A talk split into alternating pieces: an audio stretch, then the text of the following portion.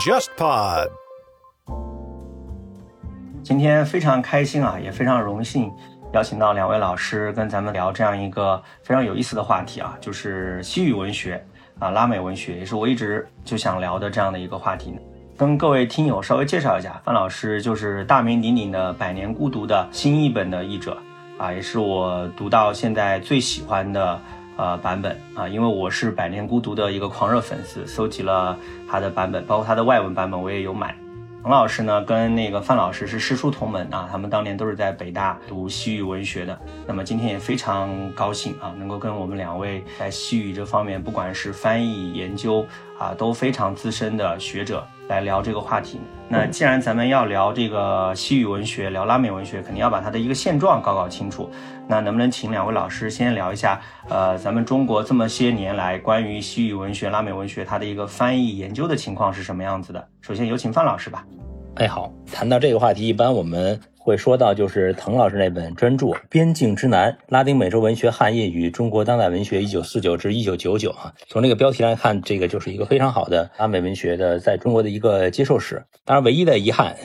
就是我们希望它能够赶紧出第二季啊，因为这是截止到九九年。然后呢，正好呢，我忽然又想到还有一本书，就是呃，我和滕老师共同的老师赵振江老师和滕老师两位合著的，呃，实际上是一套书，就是一个中外文学交流史，里面有一个中国与西班牙语国家卷，其中有相当的部分就是谈这个呃西语美洲文学在中国的一些影响，里面都有些非常有趣的和话题和个案，所以我觉得可能是不是呃让滕老师先聊可能比较合适。嗯，对，就是我是读博士的时候，那个开始嗯思考，就是西班牙语文学汉译史的这样的一个课题。呃，因为当时就是九十年代末的时候，嗯，几乎每一个语种文学。都出版了自己的，或者是断代，或者是百年，就是整个二十世纪的这样的一个汉译史的专著啊，比如说呃英语文学汉译史啊，那二十世纪德语文学汉译啊，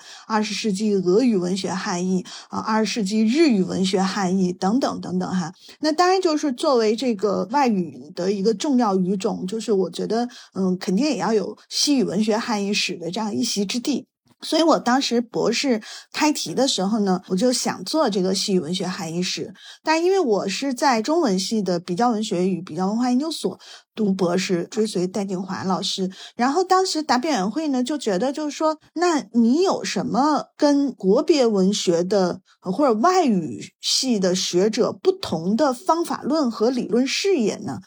还是你就是把这个呃整个二十世纪的西班牙语文学的汉译的作家作品罗列一遍。那如果光是罗列史实而没有问题意识的话，那这样的研究就除了嗯做了一个档案整理的工作，还做了什么？我记得当时老师们就是那个都看着我有点恨铁不成钢，哈，就觉得我偷懒选这么一个题目，然后他们就觉得说必须严格要求自己，不能够停留在一个这个档案整理的这样工作。然后我记得当时车景山教授就说叫取法其上，得乎其中。他说你上来就取法其下，那得乎什么？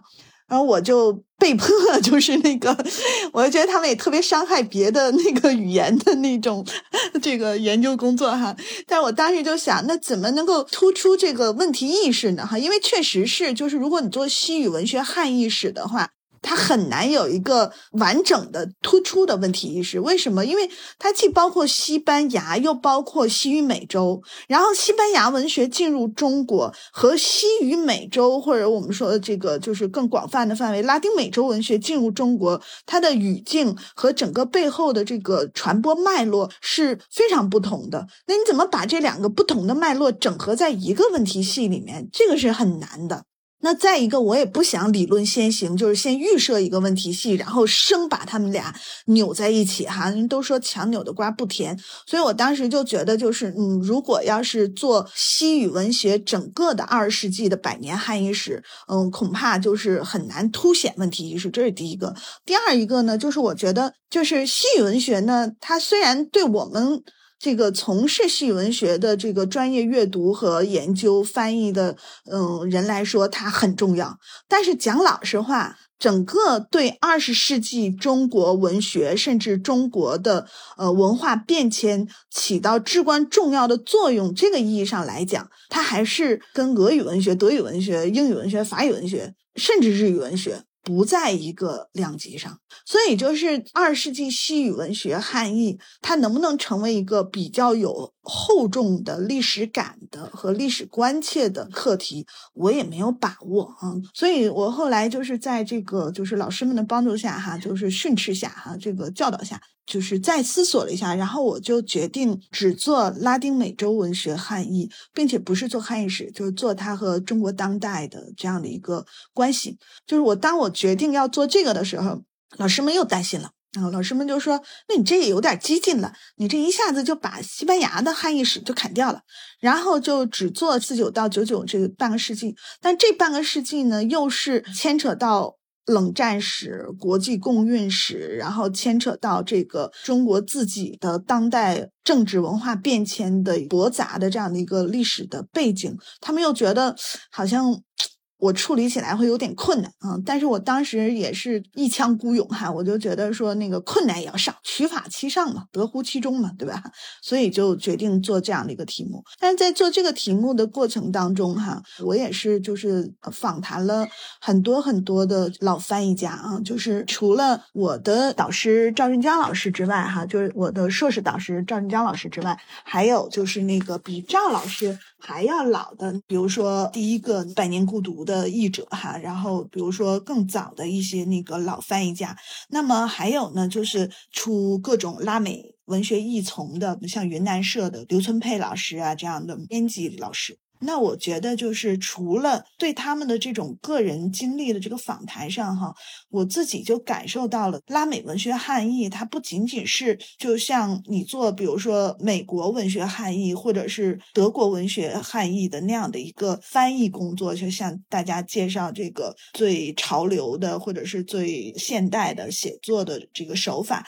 嗯，做拉美文学汉译的很多翻译家，他们都有一种。国际主义的或者第三世界的那样的一个立场，嗯，就是这个立场是融在他们的那个骨血里的。就这一点是我在做这个题目之前，虽然我也有拉美情节、拉美情怀，但是我还真的就是以前没有这么切身的感受。所以我就当时听那些老翻译家讲哈，就是他们当年在那种。本职工作可能是那个中央编译局啊，或者是这个新华社呀，或者是外联局啊，或者是什么中央人民广播电台呀，就他不是做文学翻译的。而且那个时候呢，你做文学翻译，其实还会受到一点单位会批评你，会觉得你这个不搞好本职工作哈。但即使是在这样的情况下哈，他们还是坚持就是那个去做这些左翼文学的这个翻译工作。然后在这样的情况下，就是当。当时嗯，经常是几代同堂。有一些老翻译家跟我讲，就是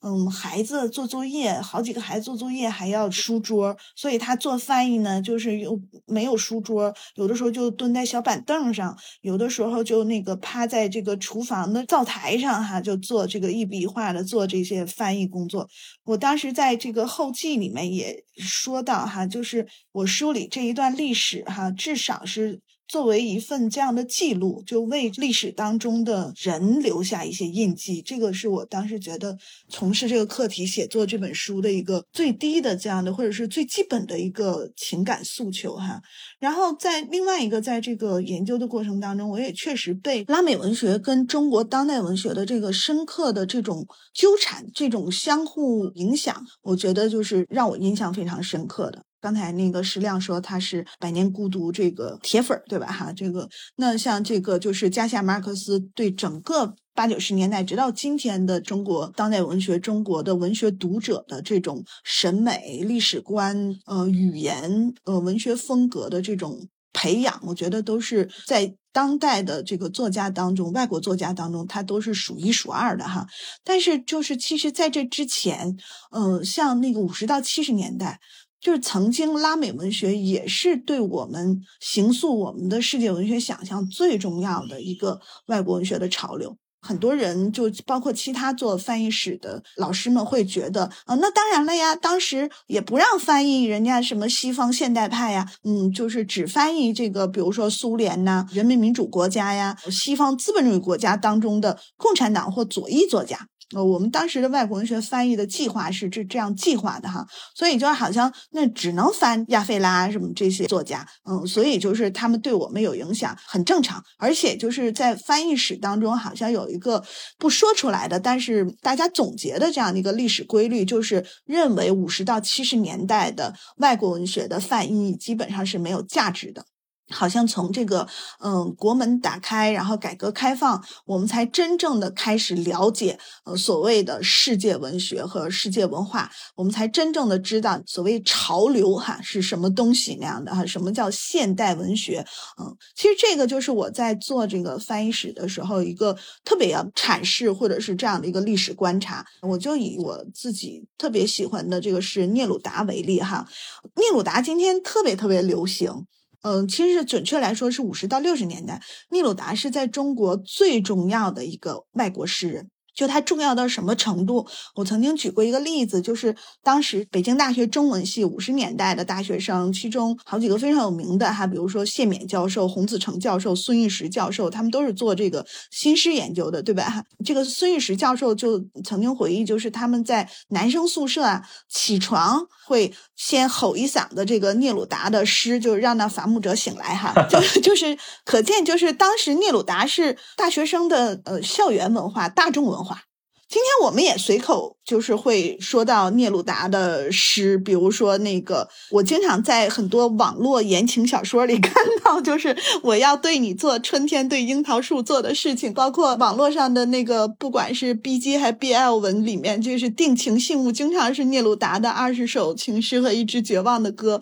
这个是特别让我很有那种历史的这种错位感的哈，就是为什么我说只有一个聂鲁达，就是在我们介绍聂鲁达的时候，大家会觉得说啊，聂鲁达就是那个反帝反美的这样一个革命诗人，一个斗士，一个文学斗士，对，一个斗士，对他支持苏联，然后那个支持中国，然后因为他曾经在民国的时候就来过中国，但是当时他就在诗里曾经讽刺过蒋介石政府，然后并且预言了中国革命必将胜利。那样的哈，后来他再来中国的时候，也是跟着斯大林奖章的颁奖来到中国，所以当时中国官方也非常重视他。那么我们当时也是在整个的翻译过程当中，是把聂鲁达作为这样的一个旗帜还宣传的。但是我在那个就是研究当中，仍然要强调一点，就尽管。他是这样的一个被政治化的，但是也可以说政治本来就是他的面貌。可是，在他的这个高度政治化的诗歌当中，仍然体现出了非常与众不同的政治抒情诗的写作。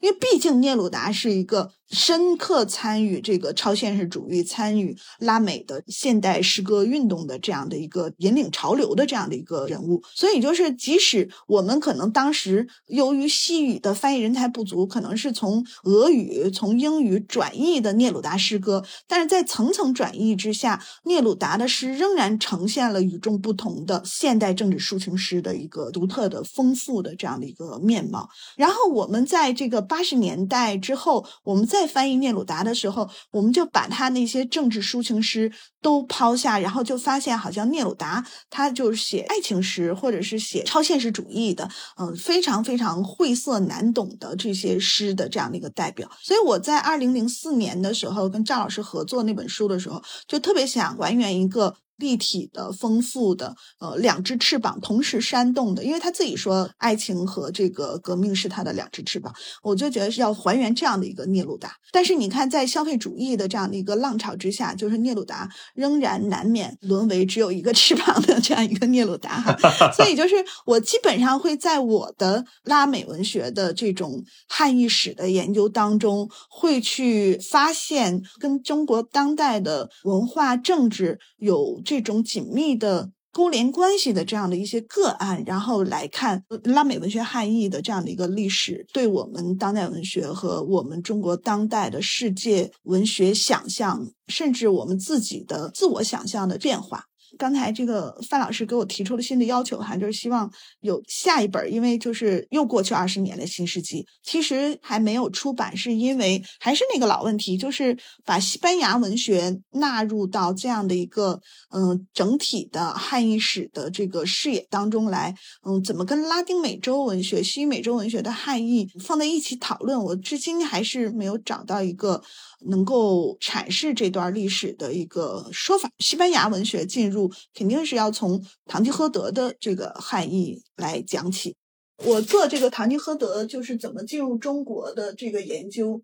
也被日本的非常有名的这个尊本昭雄批评，他在他的著作里批评我哈，因为他觉得我是那个对林书的这个第一个汉译版本《魔侠传》特别不公平。我要稍微打断一下，尊本老先生真是个奇人。我觉得他对林书的爱超过我们所有中国人，对，所以他真的特别特别生气，他就觉得就是那个你怎么可以这样讲林书？然后他就用了两三页的篇幅来批评我，还就说我这个怎么怎么说林书不好。其实 我觉得他可能没太读全，还是没太读明白我写的那篇文章。对我其实完全没有就是那个否定林书。当时谈了就是林殊的那个就是《魔侠传》的一些问题，我一再说，就这一问题不是林殊的问题，因为比如说他选择的译本。就是他当时能拿到的译本不是西语译本，他拿到西语译本，他也不懂西语，对吧？他什么外语也不懂。然后他找到的这个合作者拿到的是什么译本？这完全是跟那个合作者很多时候是随机的。所以我当时只是提了一个特别初步的考据，但是也不能确定是不是他拿到的就是那样的一个原本。然后这个合作者是不是就根据那个英译本译出来的？我就提供了一个说法，一个版本的这个方案哈。但是我说《魔侠传》这个译本多么不完美。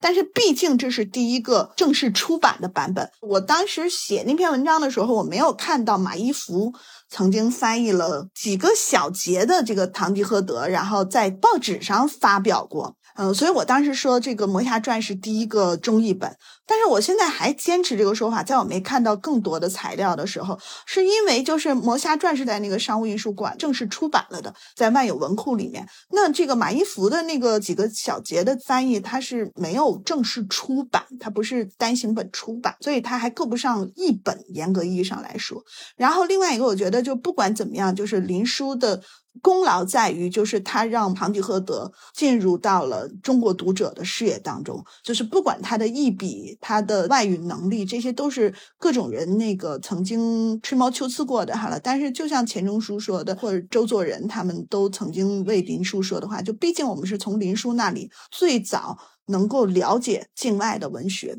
所以我其实那篇文章还是替他辩护了一下的，但是反正尊本是很生气的哈。但是我觉得这个还是一个很有意思的事情，就是我当时写了那个文章以后，赵老师就把那个文章前些年就翻成了西班牙文，然后就在西班牙的一个学者主编的叫《唐吉诃德在五大洲》，就是纪念唐吉诃德出版四百年的时候，就是西班牙出版了这样的一个论文集，是在那个论文集里发表。然后后来，Alicia 哈，就是这个西班牙的一个很有名的汉学家，那他就出了一本这个《魔侠传》汉西版，就是他又从林书的这个文言文版的这个《魔侠传》的译本，再把它翻回去西班牙语。这样就可以让西班牙人知道，就是说第一个唐吉诃德的中译本是什么样子的。你看这个《魔侠传》，它进入到中国，就西班牙文学进入到中国，它和拉美文学进入到中国背后的那个文化政治的这个议程和他们所处的历史文化语境，哈，是完全不同的。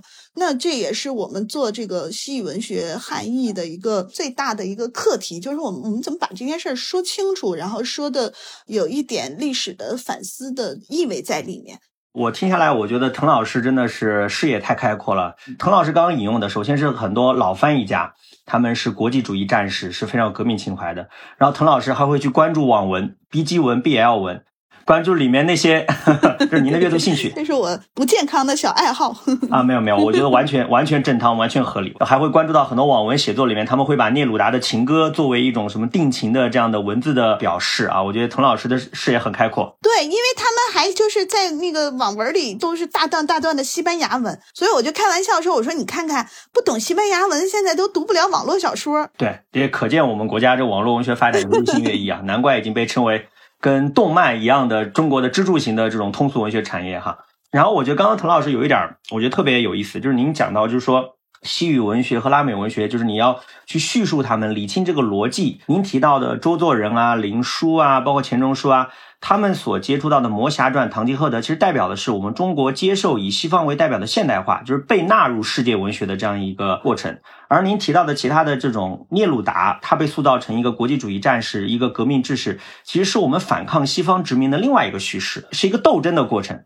所以这两条线其实是有一个内在张力的，我觉得特别有意思。哎呀，你可真会总结！你我其实说的时候还没想那么明白。对，其实我想范老师可能也会面临这样的痛感。就范老师翻译了特多。多啊，拉美文学，比如说啊，科塔萨尔的《万火归一》，包括那个波拉尼奥的那个《未知大学》，包括塞尔努达的《致未来的诗人》，就翻译了很多东西。但我觉得现在范老师多多少少有点被他那本那个《百年孤独》给框住了。就大家只要一提到范老师，就是《百年孤独》，我就觉得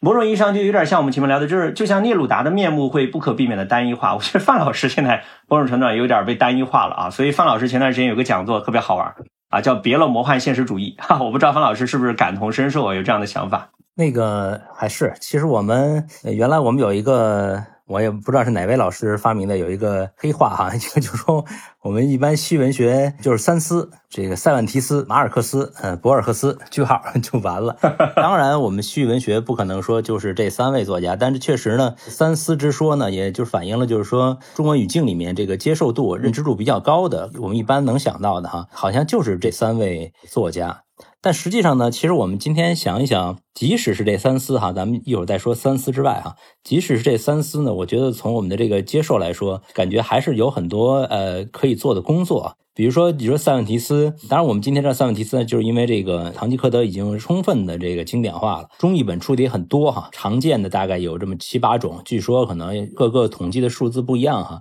说几十种的哈，甚至说上百种的都有，但比较常见的，我想大概有那么七八种的样子，也是都是些西域界的这个前辈来各有千秋的一个译作。嗯，但是其实有一个很很有意思，就是说，如果我们起塞万提斯于地下的话，我估计你要问他最满意的、最得意的作品，那么他肯定不会说是《堂吉诃德》。呃，我们估计哈，他应该会选他最后的那部作品。但那部其实也有中译本的，但是我估计可能百分之九十九点几的听众朋友可能都不一定知道，就就他还写过那么一部长篇小说，从类型上来说，它是一个拜占庭小说，哦，那个名字也挺长，也确实不好记。据说有一个比较通俗的译本翻译成叫做什么《王子公主历险记》哈，实际上它是两个两个人名哈，叫什么？呃，我还真一时想不起来，我也记不住那个中文是译译成什么了。反正就是男女主的这名字，那《历险记》哈，这个其实是塞万提斯真正最得意的这个作品，所以这里面就有很多可以说的东西。当然，你再说其他的这个，比如说博尔赫斯，那没问题。博尔赫斯这个上海译文还在出，好像已经出到这个他跟他的这个好朋友这个比维卡萨雷卡萨雷斯这个合作的四手联弹的这个作品了，就是已经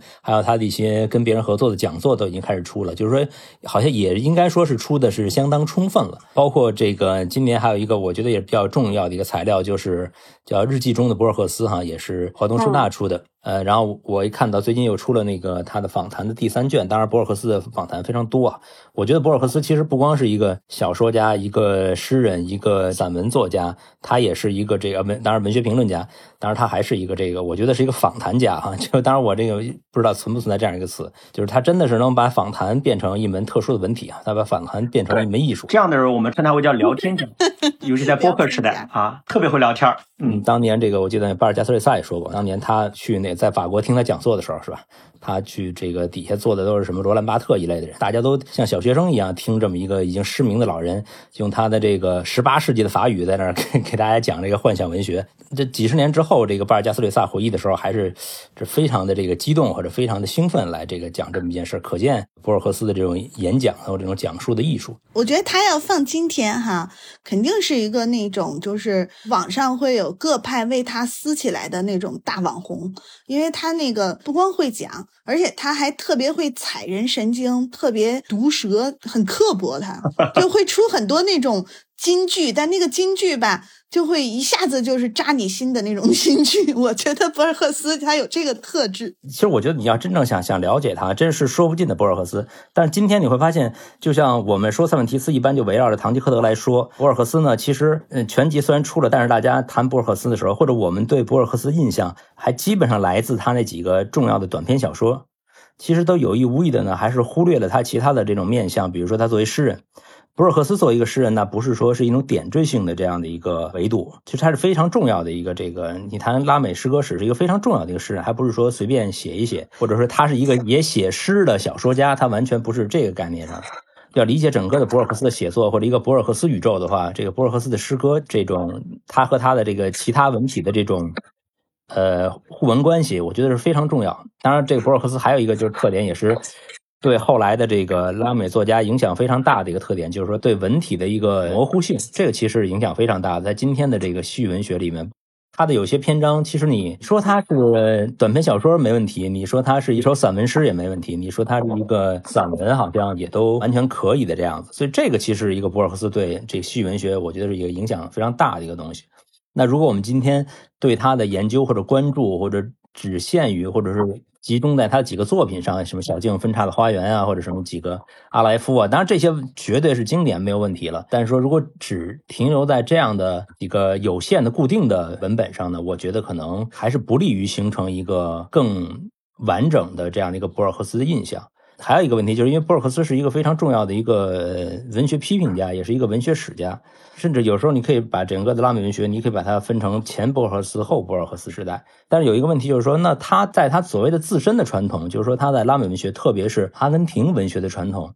那么这个我们了解的就是相对的会少很多，特别是对他影响比较大的几位作家的很多作品还没有翻译过来，比如说这个像阿根廷作家卢贡内斯啊，还有这个博尔赫斯非常推崇的那个马塞多尼奥·费尔南德斯。因为当这些有些阿根廷的这个评论者对博尔赫斯来说是一个文学之父啊，但这可能稍微夸张。但是就说的是卢贡内斯和这个马塞多尼奥·费南德斯。那如果这些人我们都没有了解的话，那恐怕我觉得也是至少对了解博尔赫斯来说也是有一点遗憾吧。当然，说了那个三思里的这个马尔克斯，可能这种在中国的接受可能会就更加的孤岛化，还是什么？就是说，基本上谈马尔克斯就是百年孤独了，是吧？或者再加上一个霍乱时期的爱情啊，因为这霍乱时期的爱情，因为是写爱情的嘛，再加上今天有这么一个大的一个背景，大家可能还是对霍乱时期的爱情还是比较感兴趣。但马尔克斯还是写过很多其他东西的。是吧？就是我们今天说他是魔幻现实主义的代表也好，他还写过很多这个不是魔幻现实主义的这个东西。当然，今天整个的情况还是在越来越好吧。新经典出的马尔克斯好像基本上的这个小说出的差不多了，也出了一本杂文集。我觉得这是一个挺好的一个事情，因为马尔克斯他其实是一个非常重要的这样一个记者啊。他作为记者的时候，他不管成名前还是成名后啊，都写了很多的呃新闻报道和一些这个报刊的这个文章。包括我自己就有他的这个大概有个五卷本，在书架上也是厚厚的这个排成一排，所以这里面这些材料也非常多。而且他特别喜欢电影，他还做过几个这种电影的工作坊，在古巴跟大家一起写剧本啊。包括他后来他有个儿子，不是也是做了他想做没有做成的工作啊，就是这个当了电影导演。您刚刚讲的马尔克斯在中国的出版，最近有几本新书特别有意思啊，我估计范老师都关注到了。中信出了一个马尔克斯最后的访谈，他那个封面做的挺有意思的。南大出版社吧出了一个加西亚马尔克斯访谈录，包括最好玩的就是那个南海出版公司出了一个叫《孤独与陪伴》，就是至交损友、亲人对头，讲述加西亚马尔克斯这些书我都有。呃，我觉得现在关于马尔克斯的他的各种介绍的面相也确实丰富起来。我就最近是刚刚读的啊，比较惭愧啊，读的那个米格尔在智利的地下行动，那个应该是魏然翻译的。对对对，那个我觉得写的真好，我觉得哇，这个这是这个他作为记者太牛了。对，因为他应 该是新闻记者，是他的本色当行。就我觉得他作为记者是非常非常厉害的。嗯，对，就是我觉得他写这个新闻就写的完全就像一个冒险故事一样，就特别的那种扣人心弦，特别的让人有悬念，就特别牛。我觉得真的是读完之后对马尔克斯的喜爱是愈发的深入，就是愈发的佩服，真的是厉害哈。那我想接下来可以请两位老师，我们聊一些比较细化或者具体的话题哈。就是站在两位老师，你们从专业的研究者、翻译者的角度，你们觉得还有哪些好的作家作品值得被我们引进过来，或者说值得被我们做一个推荐？包括范老师呃主编的那一套西域文学补完丛书，我觉得也可以聊一聊。就他为啥叫西域文学补完计划？他打算从哪些角度补完？我觉得这都是很有意思的话题。呃，其实这话题是一个，我也老说这是一个令人一说起来就很兴奋，但是又很焦虑的一个话题，就是有这么一个情节，就是很兴奋，就是好玩的东西太多了，然后焦虑就是说，我我每次说到这个的时候，都这个脑子里出现这个 BGM，就是那个我想再活五百年那个，我想再活五百年，时不我待呢。对，就是要做的事情太多了。当然，其实已经这个前辈啊，像我的老师赵振江老师，或者他们好多的这些西语界的这个前辈，真的是已经做了非常多的一个工作。主要是西语这块儿吧，实际上东西太多了。呃，你西班牙加上西美洲这么差不多二十个国家地区，再加上这么呃一千年或者我们说那什么一点八百年吧，这样的一个时间跨度，就是真的是要做的事情，真是真是太多了，可做的哈。大家都有这么一个情节，就是都读过九十年代的这个云南人民的这套拉美文学丛书。这个大家很多人接触拉美文学都是从这儿开始的。那我们其实今天想起来也有点这个白头宫女回忆这个开元盛世那种感觉，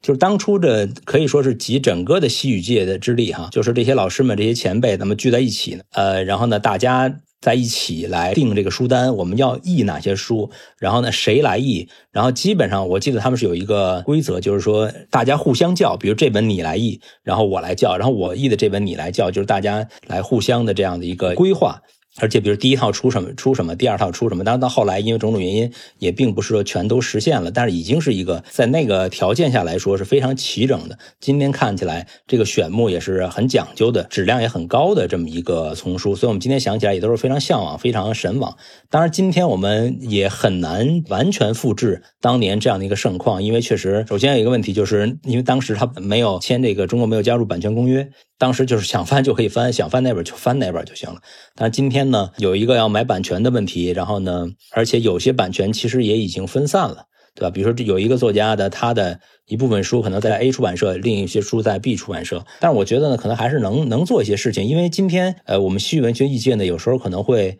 呃稍微有一点。我也不知道能不能说是碎片化哈，就是各自为战，当然也可能也只能这样了哈，因为现在的这种情况，所以可能版代给他推了一个，呃，他就出了这个，然后那个那个出版社出这个，当然可能从个别的个案来说，可能选择都很好，但是就很难再有当年的那种一个比较有体系的，呃，这样的一个意见，包括比如说会集中在哪一个时期啊，然后呢会也会考虑到国别啊。然后会考虑到一些风格呀，让就是可能会有更多的考虑。当然，今天你要强求一个出版社能想到这么多事情，当然也确实有点强求了。但是我就想做不了那些大规模的事情，就是正面战场，呃，咱们做不了了。可以做一些 呃迂回性的、查一补缺式的这个呃边缘性的这样的一些活动。我觉得游击战还是可以做一做的。当然，我这人就想的事儿点子很多，但是就是没有什么实际操作能力，就比较弱，也就是想想。但是正好这个一个哥们儿朱越，大家可能也也比较了解，就就是我们很熟，因为他是写小说的嘛，他在后浪嘛，因为他就来找我，就说。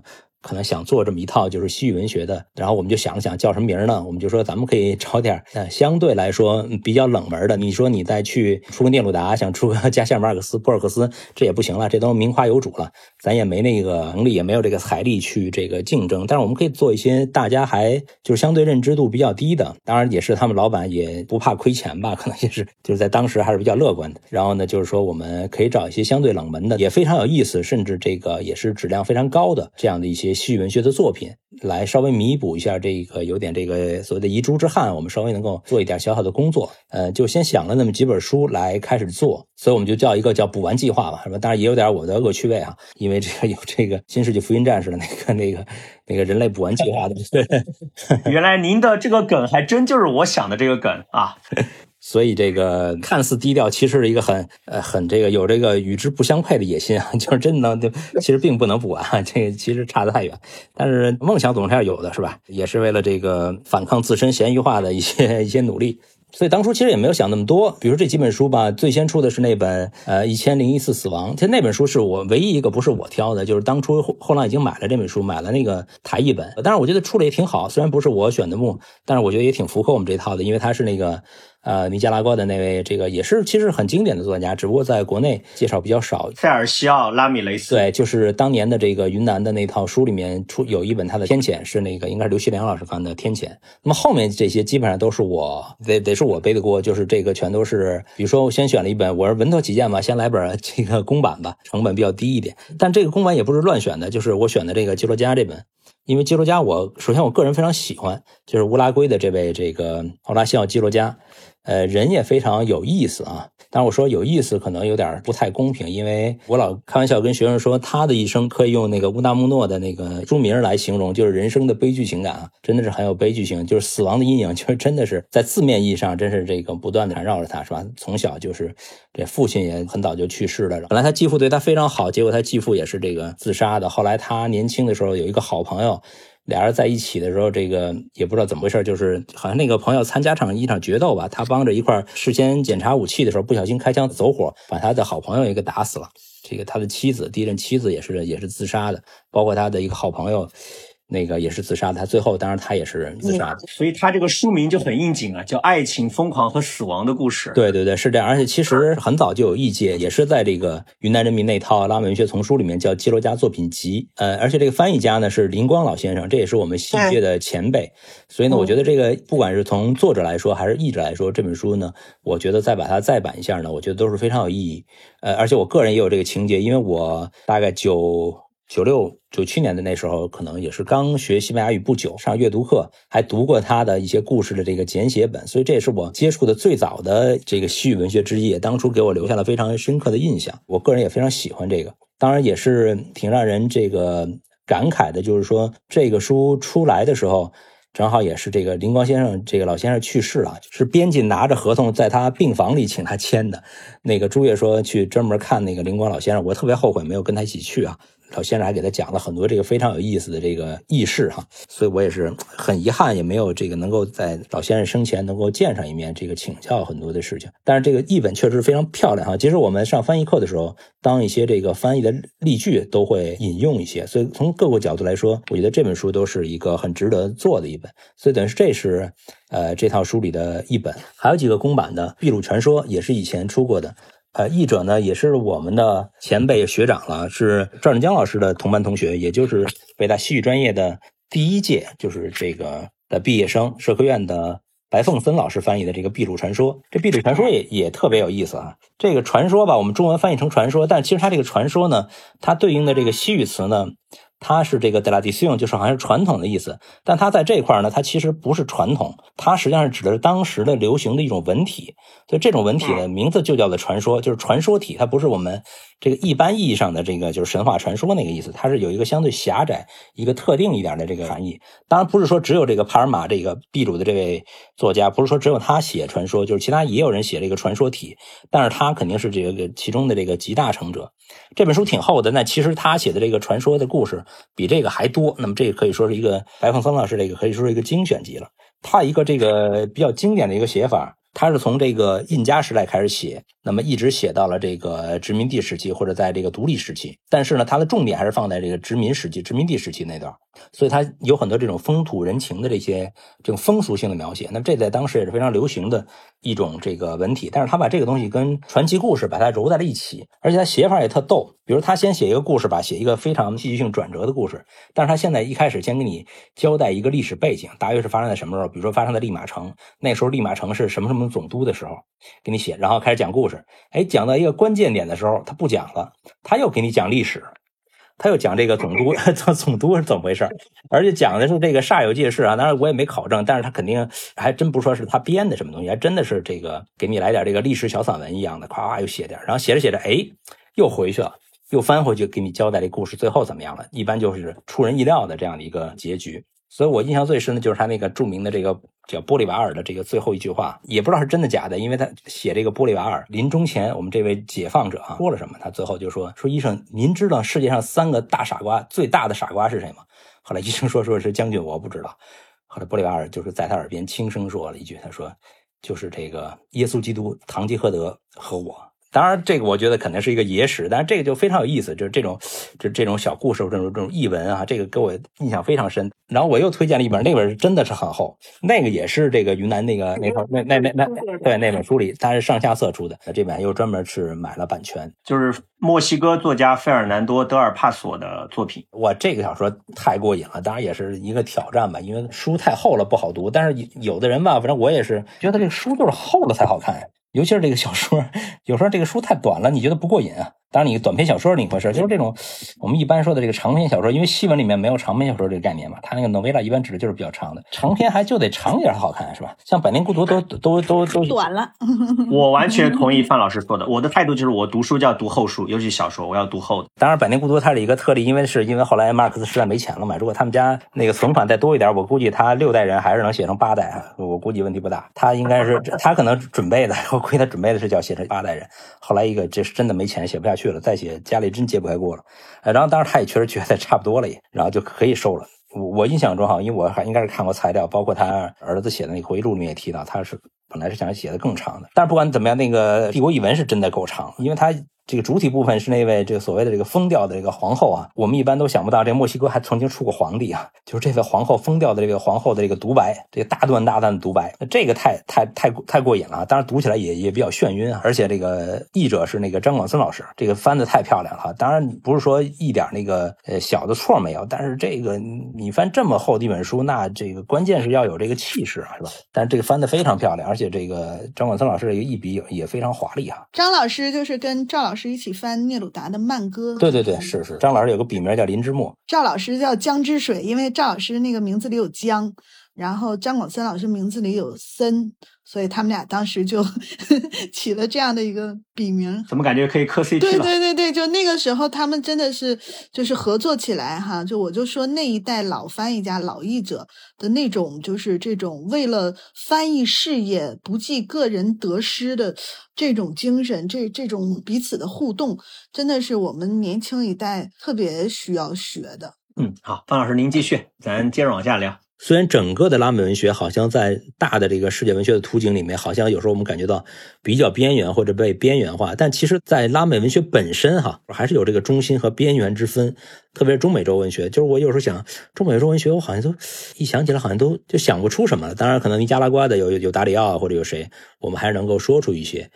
但是你像萨尔瓦多文学，你要之前问我萨尔瓦多文学，我真的是。我可能就一句话都说不出来。那么这两年当代最活跃的，也是在国际上最受瞩目的吧？这位萨尔瓦多的这个作家，就是那个莫亚 o l a s i o Gastianos Moya）。那么这也是他的一个成名作啊，就是他这个后来把它翻译成这个错乱。这个人也也特别有意思啊，他特别喜欢那个伯恩哈德嘛，有时候被称为什么中美洲的伯恩哈德什么的。其实我了解非常少，我都是说现炒现卖吧。刚了解到一些，就觉得哎，这个人有意思，然后我就赶紧就把他推介过来。但是我觉得也挺幸运的，就是说译者也找的很合适，因为我找到了一个译者，他就是研究，就是在美国读博士，那个张婷婷，他就是呃研究这个莫亚的，所以我觉得这个真的是一个呃很好的一个一个配搭。包括他在整个的这个翻译过程中，他也给这个莫亚做了好几次采访。我觉得莫亚，我看他的采访，我也觉得也是真的是很有个性的一个人。但是他写的这段历史真的是非常沉重的这样的一段一段历史。我其实很害怕评论像《错乱》这样的作品的。虽然看起来是一个薄薄的小书，但是我觉得它承载了太多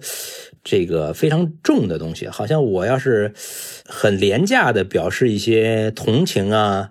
或者是这个来两句共情的话吧，我就觉得还有点有点太轻飘飘的东西。我来代范老师说两句啊。刚刚范老师讲说莫亚。呃，很像伯恩哈德。我估计各个听友不太知道伯恩哈德是谁啊？伯恩哈德其实是奥地利的一个作家。但是关于莫亚还有另外一个形容，大家听到之后可能会更加的有这种切身的感觉，就是说莫亚是嗑了药的卡夫卡。大家感受一下。啊，这种对莫亚的文字风格的形容，包括刚刚范老师说，他说他觉得是不是用一种轻飘飘的评价来评价莫亚的作品是不太好的，因为他的小说确实是非常的厚重的。他的这个小说的原名应该叫《我们都知道谁是杀人犯》，他的背景是讲的是那个危地马拉内战时期的那个军队对他的国民的暴行。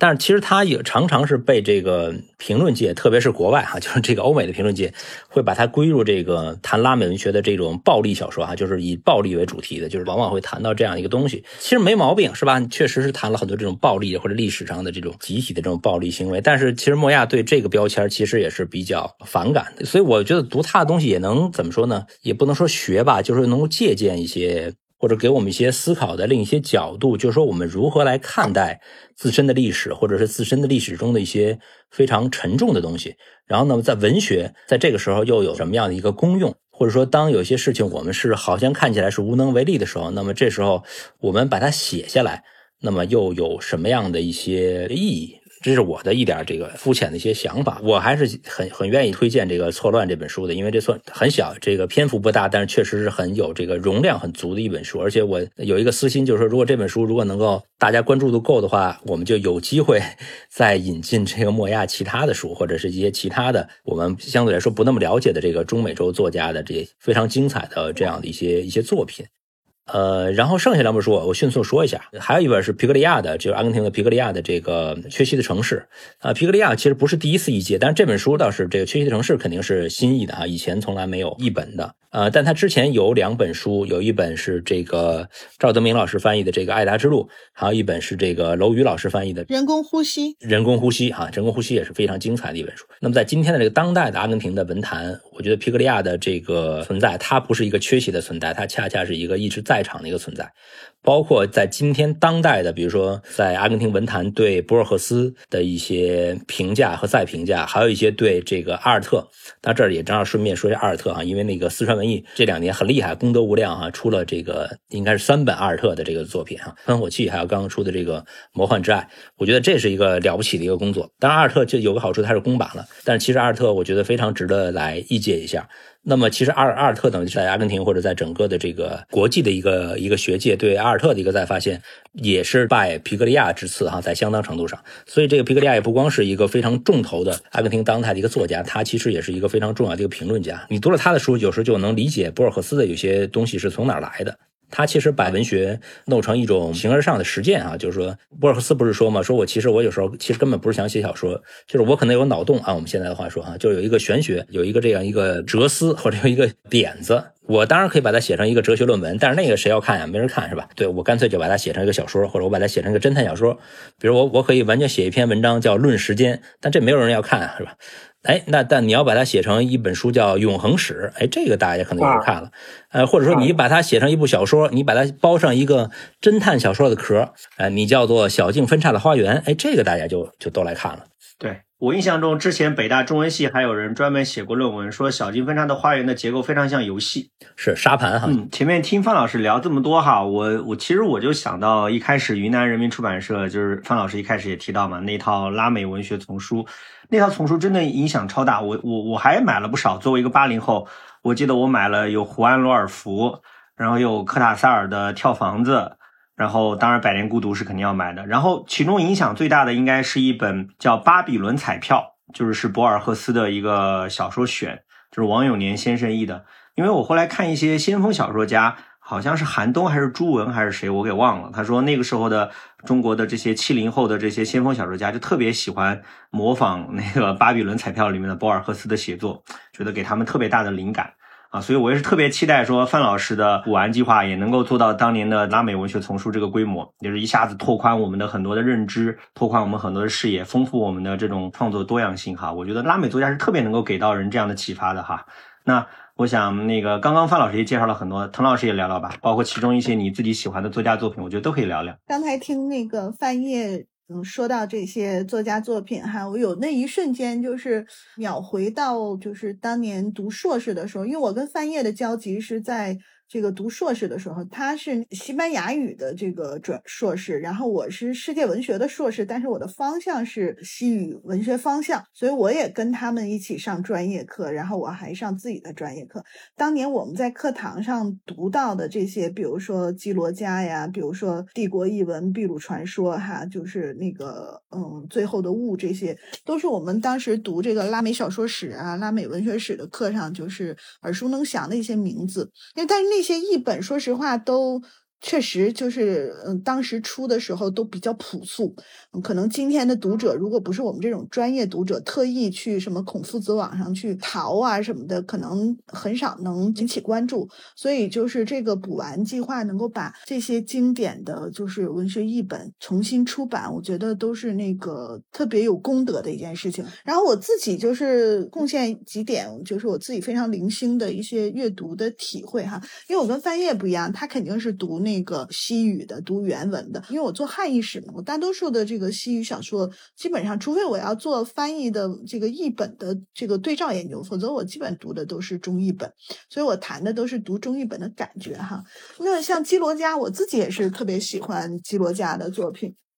我尤其就是喜欢他那个，呃，像什么《独立钻石是真》呐，我觉得像这种就是短篇，就是放在那个世界文学史当中，就跟莫泊桑都可以相提并论的哈。但我就特别讨厌那种说法，比如说经常就说这是拉美的什么什么，就是有一个欧洲作家，然后这就是拉美的谁谁谁，我觉得这样就 特别那个侮辱拉美啊。啊，忽视了拉美文学的主体性。对，还有就是比如说一个女作家，就一定要说她是穿裙子的加西亚马克思，我觉得这个都很过分，这种说法。啊，这不是对那个阿连德的说法吗？对对啊，对啊，就所以我就专门写文章就批判这个说法哈。然后像基罗加的那个《爱情四季》啊，我就特别喜欢就是这种不动声色的，但是又饱含那个情感张力的这种故事。我非常喜欢海明威，就是那个，所以我觉得基罗加的很多那种文笔哈，写到这种情感上，什么时候该放，什么时候该收，什么时候肆以，什么时候含蓄。这种文笔的成熟度不比海明威、什么莫泊桑这些人逊色哈，所以我真的是非常推荐基罗加的这个短篇小说。后面这些呢，比如说《最后的雾》，就是那个呃段润川老师，当然也是我的恩师了，就是那个赵振江老师的那个太太，就是当时我们都管她又叫段老师，又是我们师母。那段老师的好几个这个拉美的这个女小说家哈，就包括当时我就特别喜欢这个《恰似水与巧克力》哈，就高巴瓜巴拉乔格拉蒂，我觉得所有的西语我可能今天都还给老师了，但是这个书名每次我觉得我读出来的时候，就感觉嘴尖就是舌尖萦绕着那个巧克力的那种味道，所以我那个时候说这个《百年孤独》它其实就是一个活色生香的这样的一个小说。我说范晔的那个一笔，它就是能把《百年孤独》里面这种活色生香调调，就是把它翻译出来哈。就有的人他可能逐字逐句看也不多也不少，特别严谨，但是他那个调调不对哈，我就觉得这个范晔的那个调性我很喜欢。完全同意，完全同意。嗯嗯，段老师他翻这个《恰似水与巧克力》哈，他翻这个《最后的雾》，甚至包括就是后面卜山老师翻呃《穿裹湿衣的女人》，就跟这个段老师的这个文笔都非常像。就是我就觉得怎么能那么性感？对我来说，这个拉美女性文学的启蒙就是段老师给我启蒙的，因为我不通过他的一笔，我根本就读不到这些作品。这些作品当年出的时候也没有引起什么轩然大波那样的，或者是很多人讨论。但是对我个人的这种嗯、生命经验和这个情感的经验和对整个全球女性文学的这种把握上来讲，我觉得是特别重要的一环。然后其他的，就像这个错乱和这个缺席的城市，因为我正好是前阵子刚那个就是读完，还这个认知比较新鲜。我是很喜欢错乱这个小说，我觉得用喜欢来说，有点跟那个小说的这个呃这个风格不太搭哈。就是这个小说读完了以后不是很喜欢，这个小说读完了就是很压抑、很错乱的感觉。我一打开这个小说，就是有一点被被震到了哈，因为这个小说一打开就是第一句话就是那个标粗标黑的，就是我的脑子缺了一块。然后前面这个第一章，这个我的脑子缺了一块，差不多至少出现了七次哈，我我数一下那样的，你就会在这样的一个就完全没有一句废话。啊，就是上来就是那个特别硬核的这样的，就是呃，直接就那个直抵这个事件真相的这样的一个写作方式，我觉得这个还跟这个以前的那种这个叙事文学的传统还是那个非常不一样的哈，就是非常的节奏非常的快，然后这个快节奏当中呢，它又是不断的。回溯，不断的在回溯。那在这个不断的回溯当中，你会发现，就是因为它处理的是这个记忆和关于记忆的记忆。那在这个不断的回溯当中，其实读到最后的时候，我们发现那个记忆错乱感就更加的增强了。那这个我是觉得是一个特别具有当代的精神症候性的这样的，就哪怕我们明明知道，呃，是非曲直。我们明明知道历史的所谓真相是什么哈，但是我们在回溯或讲述这段历史的时候，仍然不可避免的受到当下的嗯文化政治结构、意识形态的各种各样的这样的一个介入。那这样的话，我们的记忆在我们的脑海里，其实当我们想重塑作为一个满含正义感的这样的一个当代人想重塑历史的时候，都会是带有。嗯，很多的这种错乱关系在里面的，所以这个对我来说是非常有意思的，或者是嗯，很让我去深思的这样的一个主题。而且我觉得，就是刚才翻译也提到，就是说莫亚其实他如果他只是一个有正义感的当代作家，他只要把那个所谓档案做一个再现就可以了。但是他为什么用这样的一个错乱的方式，用这样一个打碎的方式去再现这个档案？他自己肯定也很清楚，当他用这样的一个方式去再现这段档案，本来这个档案就不能完全再现百分百再现那段历史。那如果再用错乱的破碎的方式去再现档案，那么那段历史当中的正义和这个非正义就会被消解，或者是被质疑，因为它不太容易抵达。我们今天都特别习惯别人告诉我们说这是对的，这是错的，他是好人，他是坏人。但是在这样的文学书写当中，你会发现，即使是面对那样的历史，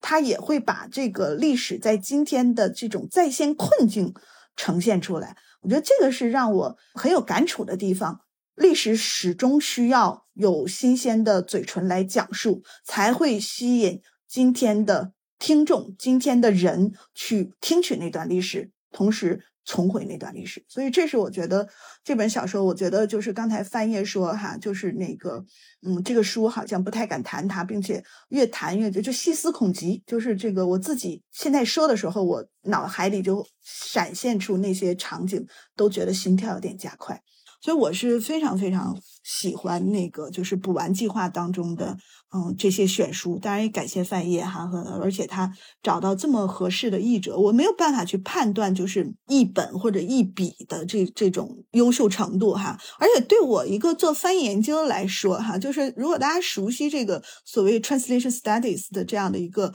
理论脉络来讲，就是说其实。忠实不忠实是谈论翻译的时候最不重要的一个标准。所谓的忠实，它本身是建立在一个原文和译文的本质主义的二元对立的前现代的这样的一个这个就是框架当中的。那么对于译者来说，每一个译者他有自己的主主体性，他完全可以根据他的主体性和他所处的历史文化的坐标，在每一次翻译当中重写经典文本。所以这个是我觉得，就是我们今天看很多不明真相的网友哈，就是动不动就讨论忠实不忠实的问题。有的时候我觉得可能就是把它还原到一个特别机械论的那样的一个角度上，不是特别有文化的这种有意思的这个问题系上，我觉得就还挺遗憾的。是钱钟书先生说过一句话，他说：“那个理论总是不实践的人制定的。”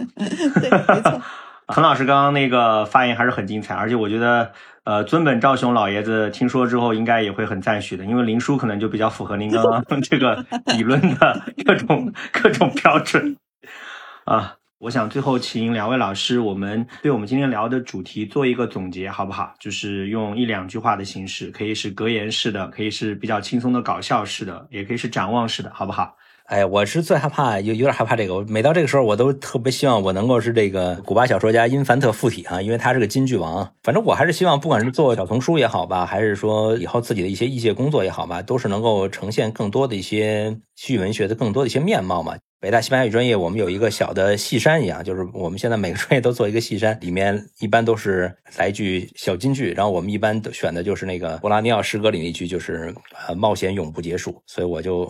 金句的话就拿这句得了，冒险永不结束吧。嗯，非常好。那滕老师呢？嗯，我是第一次跟范晔一起做节目哈，因为毕竟就是他在北京，我在广州，很难有机会就是。呃，真的在线下空间同台，尤其是现在疫情更加剧了这种困难。我记得上一次跟范晔相聚，还是我带着我儿子在北大校园里瞎溜达，然后那个正好偶遇了范晔，然后范晔请我们俩吃饭。虽然就是我们当年读书的时候曾经在赵老师门下，但是他是从这个外语系出身，我是中文系出身，然后这么多年就是大家那个各自。嗯，所研究的领域、从事的这个工作重点不是很一样，但是我觉得就是老一辈的那个翻译家们、嗯老师们给我们留下的那样一些同辈、同行、同学之间的这种互动互助的这种友谊，我们是一直不需说明的某种默契。所以就是无论是翻页也好，还是包括我师弟魏然哈，包括很多北大戏语系的。呃，老师、同学们，他们的译作出版，我觉得我都是有某种不用言明的这样的一个。责任和义务哈，去多多的推广他们，然后这个向身边的朋友和学生们去传播他们，介绍他们。嗯，翻译刚才就是说到他自己也一直在不遗余力的翻译很多那个西语文学的一些特别难啃的大部头的译著，比如说《三只悲伤的老虎》哈，这个是我们读书的时候就知道的这个特别难读的天书，然后翻译终于把它。啃出来，然后让我们这些西语没那么好的，甚至完全不懂西语的中国读者也能领略这种西语文学的天花板级别的这个伟大作品是什么样子。我觉得这个都特别了不起。但是我自己虽然不做文学翻译，可是我自己也跟魏然在做的这个拉美思想译丛，也是希望就是在中国读者能够了解拉美，它也有它自己独特的、丰富的、璀璨的思想传统。拉美人不是只会写那些神神鬼鬼的所谓魔幻现实的这样的文学作品，他们也有他们严肃的、充满批判的、充满对未来的展望的、呃另类的想象的这样的思想史传统。所以我也是从思想文化史的角度。某种意义上来说，跟翻译做的工作有点像，就也是一种补全吧。所以这可能是我最后想跟听众朋友们分享的。那非常感谢两位嘉宾老师非常精彩的内容呈现，也感谢各位听友的收听。最后要说一句啊，请大家多多关注我们的西语文学，多多支持翻译老师的西语文学补完计划和滕老师接下来要出的拉美思想译丛。好，感谢各位。